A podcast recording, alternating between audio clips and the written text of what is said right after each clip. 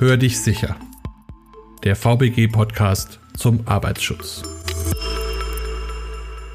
Hallo und herzlich willkommen zu einer neuen Folge unseres Podcasts Hör dich sicher. Heute geht es um den Stand der Corona-Epidemie. Wir haben November, die zweite Welle ist da. Die Frage ist, wie ist die aktuelle Situation? Was hat sich verändert? Was ist jetzt wichtig? Was haben wir gelernt? Wie kann man es in Zukunft besser machen? Dafür haben wir uns drei Ansprechpartner von der VBG geholt, die auch bereits Gast waren in vorigen Podcast-Folgen. Susanne Roscher, Christoph Stein und Dr. Jens Petersen. Bitte stellen Sie sich unseren Hörern doch mal kurz vor. Ich bin Susanne Roscher und ich leite das Sach Fachgebiet Arbeitspsychologie im Ressort Prävention der VBG. Mein Name ist Christoph Stein. Ich leite das Sachgebiet Arbeitssicherheit in der VBG. Mein Name ist Jens Petersen. Ich bin Facharzt für Arbeitsmedizin und Innere Medizin und leite das Sachgebiet Arbeitsmedizin und Vorsorge im Ressort Prävention. Wir haben jetzt sechs Monate Zeit mit Corona hinter uns. Vielleicht wäre eine der wichtigsten Fragen erstmal, was haben wir denn aus der Zeit seit März, April gelernt? Und was ist vielleicht auch ein bisschen anders? Was für mich besonders wichtig ist, wir haben aus der ersten Welle gelernt, dass man mit geeigneten Maßnahmen, die überall durchgeführt werden, an die sich alle Menschen halten, die Zahlen so beeinflussen kann, dass man auf weitgehende Einschränkungen verzichten kann. Das ist, glaube ich, ein ganz wichtiger Punkt. Und die neuen Zahlen, die wir haben, die zeigen, zeigen, wir müssen wieder Maßnahmen ergreifen. Wir wissen aber, dass es eben Maßnahmen gibt, mit denen wir die Zahlen einschränken oder wieder runterdrücken können auf ein vernünftiges Maß. Aus Sicht der Arbeitspsychologie kann man, glaube ich, sagen, wir gucken ja eher so auf die Arbeitsorganisation. Wie kommen die Leute mit der Situation klar? Und da haben sich ja sehr, sehr viele Leute im Homeoffice aufgehalten. Im ersten Lockdown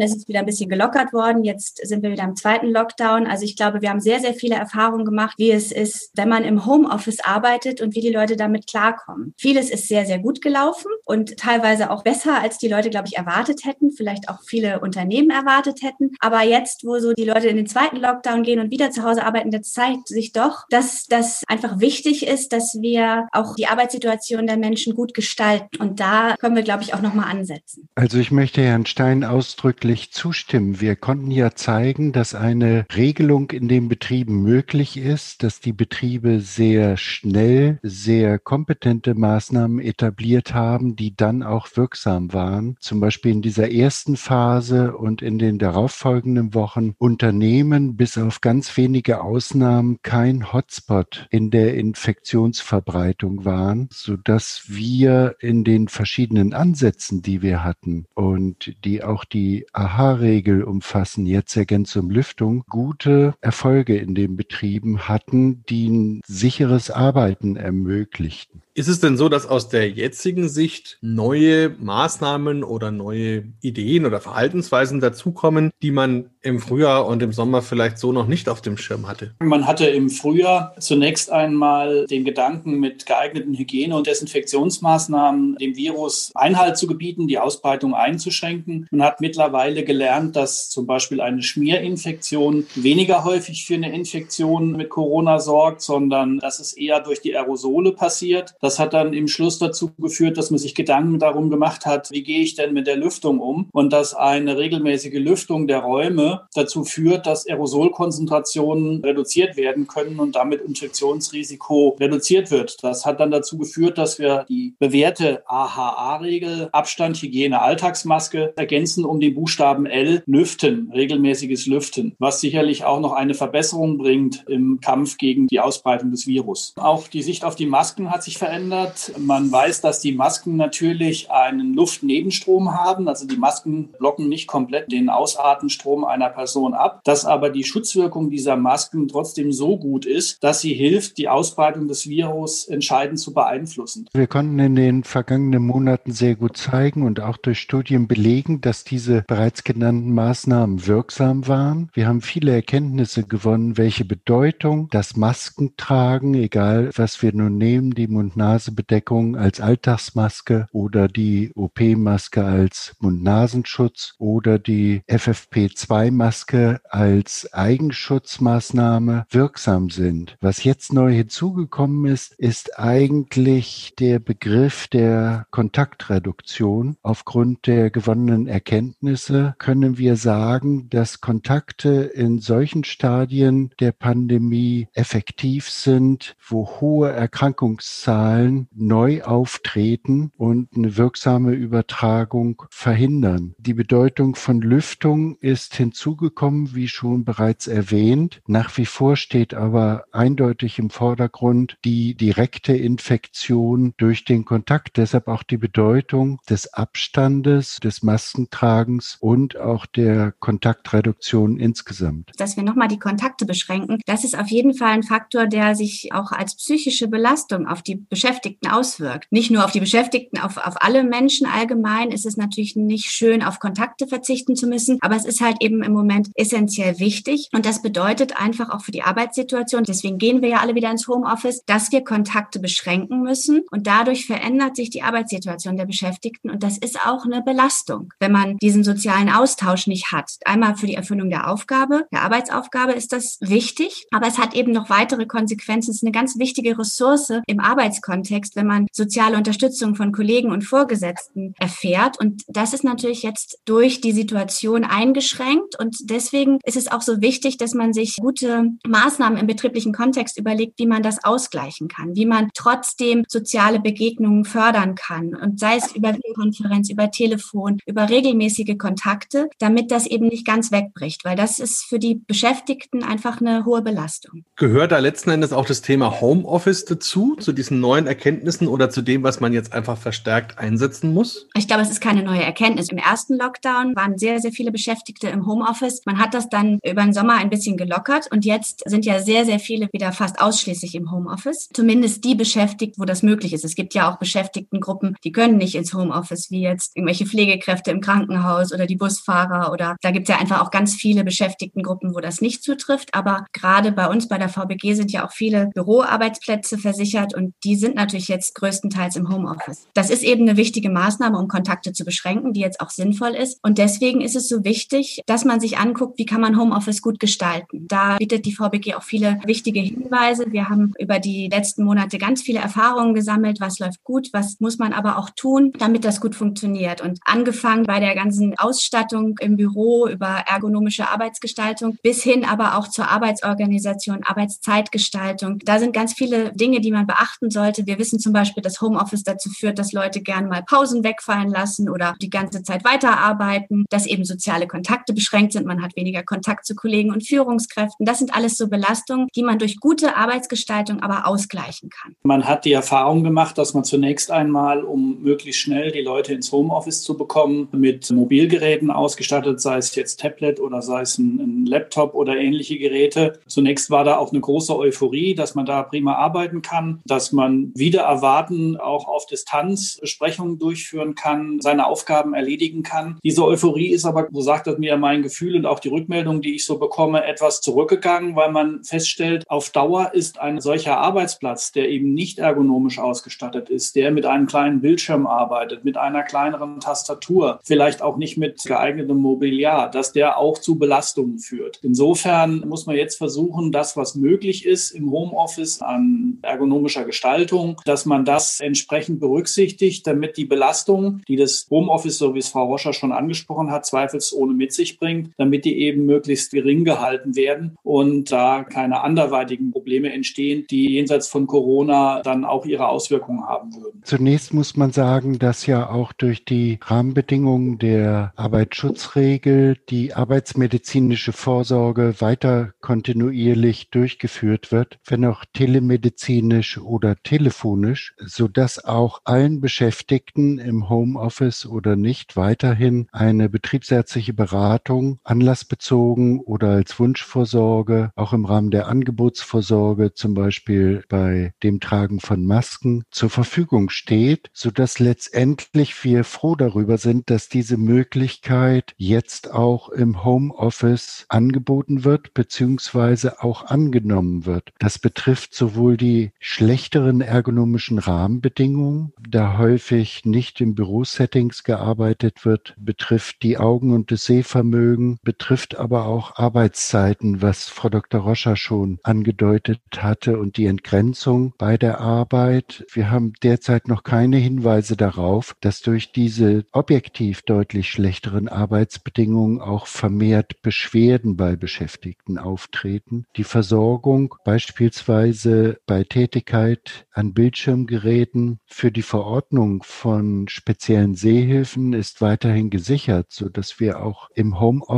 eine angemessene Beratung und Vorsorge durchführen können. Aber ich glaube, was in den letzten Monaten auch deutlich geworden ist, wir sind ja alle damals sehr, sehr schnell ins Homeoffice gegangen und das war damals angezeigt und alle haben improvisiert. Es hat ganz gut geklappt. Aber wir aus Sicht der Unfallversicherung blicken da ja drauf und sagen, auf Dauer können natürlich solche Arbeitsbedingungen, wie sie im Moment im Homeoffice herrschen, eigentlich nicht Bestand haben. Es gilt jetzt, das ist zumindest meine Meinung, auch die Erfahrungen zu sammeln, was läuft gut, was läuft schlecht und auch darauf zu drängen, dass man versucht, die Arbeitsbedingungen im Homeoffice zu verbessern. Ich glaube, da ist auch im Hintergrund die Politik schon dabei, sich Gedanken zu machen, wie man in Zukunft nach Corona-Zeiten mit einem Homeoffice dann umgehen soll und möchte. Ist es vielleicht auch so, dass man neue Fähigkeiten braucht im Homeoffice? Mit Sicherheit. Es ist auch eine gewisse Improvisationsgabe gefordert. Bei aller Technik und bei aller Zufriedenheit mit der Technik kommt es doch immer mal wieder zu Störungen oder Unzulänglichkeiten und vom Mitarbeiter ist eine Flexibilität gefordert. Teilweise bringen die Mitarbeiter auch private Geräte oder sowas ein, um ihre Bedingungen zu verbessern. Im Moment muss da improvisiert werden, um eben die Geschichte am Laufen zu halten und hinzukriegen. Das wird aber sukzessive besser, weil die Betriebe auch erkennen, dass man hier einfach auch eine geeignete Infrastruktur bereithalten muss, damit eben über längeren Zeitraum, so wie es uns Corona jetzt abverlangt, das Arbeiten im Homeoffice bzw. Arbeiten auf Distanz möglich ist. Wir sollten bei der Diskussion nicht vergessen, dass Homeoffice eine Kontaktreduktion ermöglicht und letztendlich die Beschäftigten vor möglichen Infektionen schützt. Wir wissen ja, dass die Gefährdungsgrade in der Arbeitswelt durchaus unterschiedlich sind und Tätigkeit im Büro nimmt dabei ein niedriges Niveau ein. Natürlich sind Tätigkeiten mit Kundenkontakt oder im Gesundheitswesen, gerade auch dort Umgang mit Covid-19-Infizierten deutlich gefährdender einzustufen, so dass wir mit dem Homeoffice nochmal im Hinblick auf Infektionsraten und Epidemie eine gute Schutzmöglichkeit geschaffen haben, die auch Infektionen verhindert.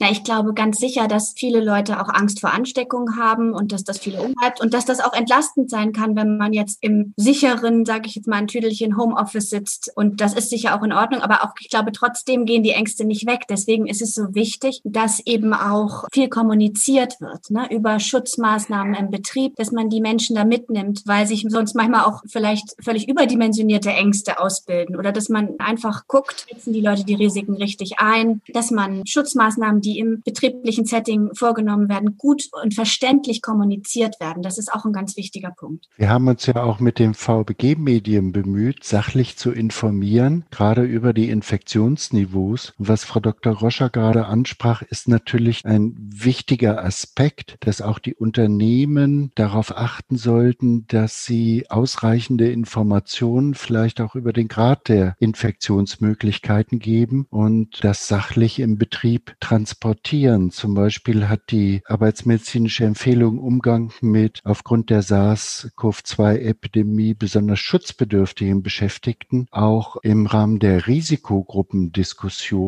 viel zur Versachlichung beigetragen, weil natürlich Ängste entstanden sind über die Folgen einer Infektion oder die familiäre Nähe vielleicht zu anderen Risikogruppen. Und insofern ist das auch eine Aufgabe, die vielleicht diffusen Ängste durch sachliche Information auf eine Ebene zurückzuführen, die die Beschäftigten nicht mehr belasten, beziehungsweise vielleicht auch nicht gerechtfertigte Vorsichtsmaßnahmen auslösen. Gibt es denn schon Studien zu dem Thema psychische Belastung im Homeoffice? Es gibt ganz, ganz viele Studien, die vor Corona zum Thema Homeoffice durchgeführt wurden und die sich damit beschäftigen, was potenzielle Chancen, aber auch Risiken im Homeoffice sind. Und es gibt auch ziemlich viele Studien, die jetzt aktuell gerade darauf geschaut haben, wie bewerten die Leute Homeoffice und wie können sie damit umgehen. Aber man muss, glaube ich, trennen, das Homeoffice jetzt unter Corona ist ein ganz anderes als ohne Corona. Ne, das sind ganz andere Bedingungen. Und es gibt gibt auch ganz viele Zusatzbelastungen, die die Leute jetzt während Corona im Homeoffice erlebt haben. Also besonders stark war das, wo auch noch die Schulen und Kindergärten zu waren, weil dann sehr, sehr viele diese Doppelbelastung Homeoffice, ich muss weiter arbeiten, ich muss überhaupt mit der neuen Situation klarkommen und ich habe auch noch Kinderbetreuung. Das kam alles zusammen und das war natürlich eine besonders große Belastung. Und es gibt eben auch viele Studien, die zeigen, dass sehr, sehr viele Unternehmen im ersten Schritt ganz viele positive Erfahrungen zu Homeoffice gemacht haben. Die Euphorie war ganz groß und es gab jetzt auch Studien, die gezeigt haben, dass sehr, sehr viele Unternehmen planen, nach Corona Homeoffice und mobile Arbeit auszuweiten. Aber gleichzeitig gibt es auch Verlaufsstudien, die man jetzt über den Sommer gemacht hat, dass am Anfang es immer besser wurde. Man hatte so eine Euphorie bis Mitte des Sommers ungefähr und jetzt scheint es ein bisschen abzuflachen und es wird weniger Produktivität, schlechterer Informationsfluss berichtet. Also ich glaube, dass man vieles kompensiert hat, aber wenn man jetzt über lange Zeit im Homeoffice ist, dann schlagen eben doch die Probleme, die potenziell mit Homeoffice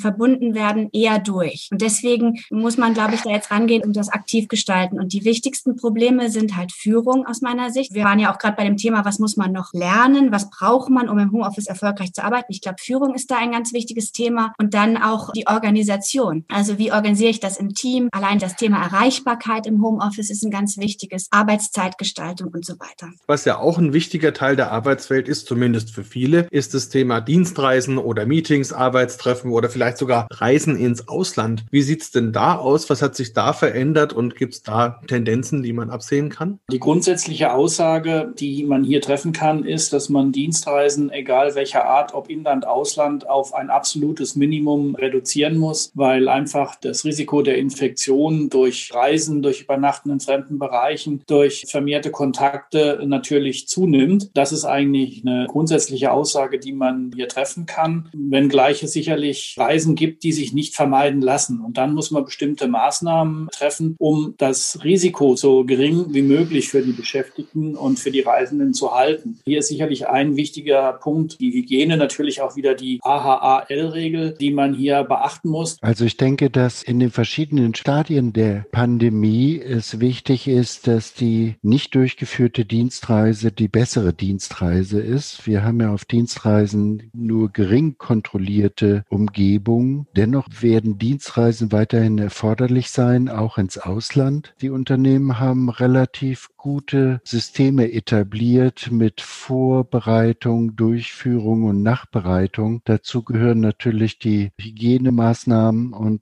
die angemessenen Maßnahmen im Erkrankungsfall mit Rückführungsmöglichkeiten, die zum Teil ja stark eingeschränkt sind durch die Einreise- oder Ausreisebeschränkungen, die sich durch aktuelle Veränderungen in den Ländern beispielsweise ergeben. Aber in diesem Bereich gewinnen auch die Testungen an Bedeutung und schaffen Sicherheit, gerade für den Rückkehrenden, so dass viele auch größere Unternehmen Tests vor Ausreise und nach Wiedereinreise unabhängig von den Vorgaben der Gesundheitsbehörden durchführen, um größere Sicherheit auch für die Beschäftigten zu schaffen. Wichtig ist ja auch die Versorgung bei unvorhergesehenen Ereignissen oder erheblichen Reise- und Versorgungsbeschränkungen bei Beschäftigten beispielsweise auch im Ausland. Ich glaube, dass wir auch alle alle spüren, dass es was anderes ist, wenn man sich nicht mehr persönlich treffen kann. Dass manchmal die Kommunikation nicht so ganz glatt geht, nicht so flutscht, wollte ich gerade sagen, wie wenn man sich auch mal persönlich sieht, wenn auch nonverbale Sachen, ein Nicken, auch so Geräusche, die zwischendrin gemacht werden, so ein Ja, stimmt oder so. Das geht halt über Videokonferenz nicht so, wie wenn man in, in der Realität zusammensitzt. Und insofern ist da natürlich ein qualitativer Unterschied, aber es ist besser als nichts. Und das würden wir jetzt natürlich immer empfehlen, weil, das haben wir auch schon hier herausgearbeitet, im Moment ist das Gebot der Stunde, sich nicht zu treffen treffen. Was denken Sie denn, was jetzt im Hinblick auf die Zukunft, auf die nächsten Monate wirklich wichtige Punkte sind? Was würden Sie unseren Hörern mit auf den Weg geben? Also ich denke, ganz im Vordergrund steht die weitere konsequente Kontaktreduktion gemäß den Vorgaben und die Beachtung der AHL-Regel. Ich glaube, eine neue Herausforderung in den nächsten Wochen wird die Integration von an Covid-19 erkrankten Beschäftigten sein, die zum Teil noch Leistungseinschränkungen über mehrere Wochen oder gar Monate aufweisen. Und damit meine ich die Integration in die betrieblichen Abläufe, in ihre frühere Tätigkeit, so dass hier BEM-Verfahren beispielsweise das betriebliche Eingliederungsmanagement eine besondere Bedeutung bekommt. Ich denke auch, dass die weitere Kommunikation in den unterschiedlichen Stadien der Unternehmen mit ihren Beschäftigten und da nochmal sei auf die sachliche Information verwiesen, an Bedeutung nicht verloren hat, sondern an Bedeutung gewinnt, gerade wenn die Situation auch im privaten Bereich erheblich eingeschränkt bleibt. Was man von meiner Seite her auch empfehlen kann, dass die Maßnahmen, die in der Arbeitsschutzregel aufgelistet sind, die ja eine Weiterentwicklung des ursprünglichen Arbeitsschutzstandards sind, die das nochmal konkretisieren, dass man die tatsächlich wirklich konsequent umsetzt, weil eben die Erfahrungen aus der ersten Pandemiewelle gezeigt haben, dass die Maßnahmen zielführend sind, dass sie geeignet sind, Zahlen zu reduzieren, Zahlen zu konsolidieren und dass man letzten Endes auch in Betrieben, im betrieblichen Alltag einfach die ein oder anderen Einschränkungen hinnehmen muss. Ich meine, wenn man über verbesserte Lüftung in den Räumen spricht, indem man die Fenster aufmacht und regelmäßig lüftet, dann muss man halt im Winter auch mal hinnehmen, dass es für die fünf Minuten, die das Fenster dann auf offen ist, um den Raum zu lüften, dann eben kälter ist. Da ist einfach von den Beschäftigten eine gewisse Duldsamkeit, eine gewisse Geduld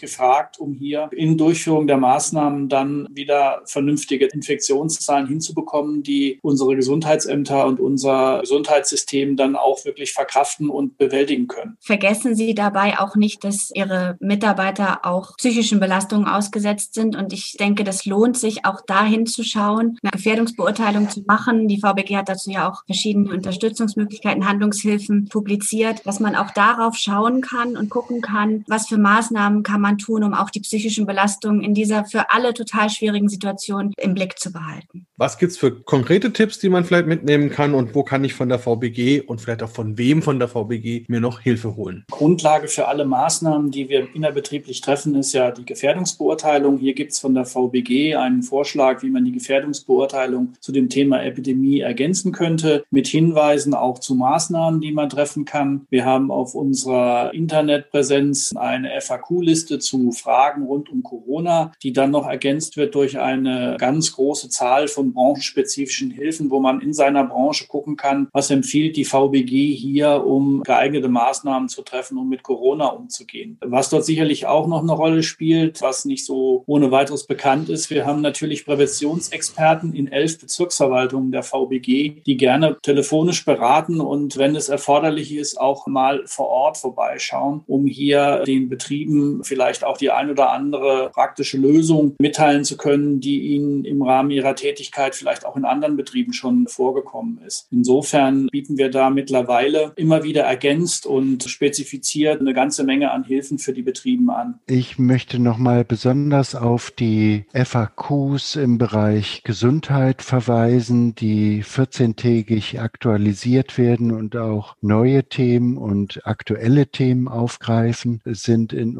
unseren Präventionsabteilungen in den Bezirksverwaltungen sowohl technische Aufsichtsbeamte als auch Arbeitsmedizinerinnen und Arbeitsmediziner, die als Ansprechpartner konkrete Hilfestellung geben können. Letztendlich sollte auch der aktuelle Hygieneplan den Erfordernissen, den verschiedenen Stadien der Pandemie angepasst werden. In unseren Bezirksverwaltungen gibt es nicht nur Aufsichtspersonen und Arbeitsmediziner, sondern es gibt auch Arbeitspsychologen, die alle unsere Mitgliedsunternehmen zu den Themen psychische Belastung beraten können. Und es gibt eine VBG-Themenseite zum Thema Homeoffice, wo sehr viele Tipps und Hinweise Hinweise zur Gestaltung von Homeoffice zu finden sind. Vielen Dank Ihnen dreien für das Update, für die neuen Informationen und auch für die aktuellen Studien. Und dann hoffe ich mal, dass wir gut durch den Winter kommen und dann viel Licht am Ende des Tunnels nächstes Jahr sehen werden. Vielen Dank und auf jeden Fall für Sie noch einen schönen Tag heute. Vielen Dank, bleiben Sie negativ.